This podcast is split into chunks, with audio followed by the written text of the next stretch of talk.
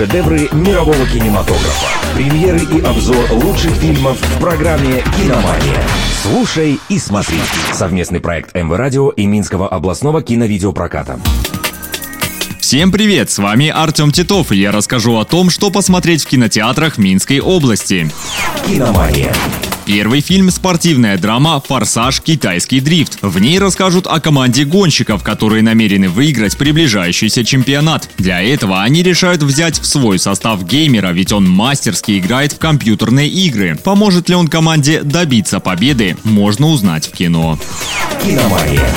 Вторая лента фэнтези «Русалка и дочь короля». Это история о дочери Людовика XVI, Марии Жозеф. Ее воспитывали в монастыре, но строгие монахини так и не смогли привить девушке покорность и смирение. Уже не молодой король солнца решает, что ему не на кого оставить Францию, и потому он должен жить вечно. Придворный ученый доставляет во дворец пойманную в море русалку. Она обладает источником бессмертия. В это же время Мари Жозеф, не знающая о своем родстве с монархом, приезжает ко двору. Вскоре между ней и русалкой появляется невероятная связь. Получится ли у короля воплотить свой план, увидите на больших экранах.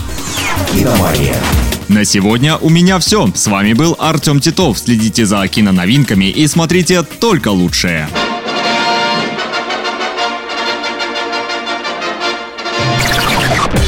Шедевры мирового кинематографа. Премьеры и обзор лучших фильмов в программе «Киномания».